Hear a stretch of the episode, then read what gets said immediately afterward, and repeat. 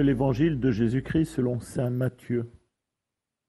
En ce temps-là, Jésus disait à ses disciples, Vous avez appris qu'il a été dit, tu aimeras ton prochain et tu haïras ton ennemi.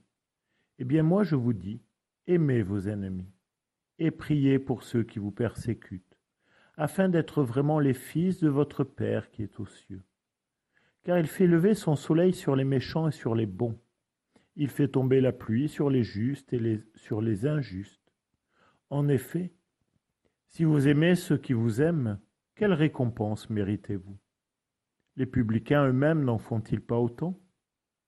Et si vous ne saluez pas vos frères, que faites-vous? Et si vous ne saluez que vos frères, que faites-vous d'extraordinaire? Les païens eux-mêmes n'en font-ils pas autant? Vous donc, vous serez parfaits comme votre Père céleste est parfait. Amen.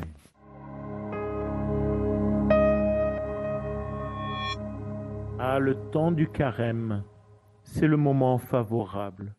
C'est le moment favorable où nous pouvons célébrer le jour du salut, celui qui vient, mais qui est depuis toujours, depuis la croix du Christ. Alors nous savons que nous sommes appelés à être parfaits, comme le Père céleste est parfait. Cette perfection, ce n'est certainement pas la perfection que l'on retrouve dans les médias, que l'on retrouve dans le politiquement correct, que l'on retrouve dans la loi. Non.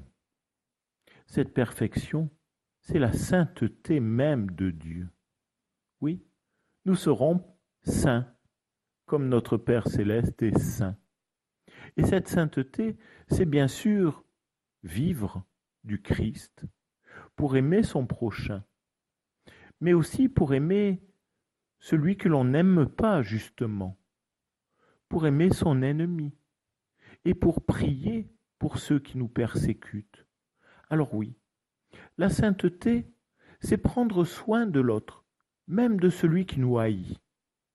C'est parfois difficile à dire ou à entendre, et pourtant, aimer avant tout, c'est prier. Prier pour l'autre. Prier pour celui qui me fait du mal, pour celui qui va persécuter les chrétiens, pour celui qui est méchant autour de moi. Mais c'est prier aussi pour moi-même, pour que je convertisse mon cœur. Peut-être que je ne comprends pas l'autre, à sa juste mesure. Peut-être que je ne fais pas d'effort. Au contraire, je reste sur mon ego. Mais finalement, en restant ainsi, je bloque la vie même de Dieu en moi. Lui qui a donné sa vie sur la croix pour nous tous, qui ne l'avons pas aimé comme il le méritait.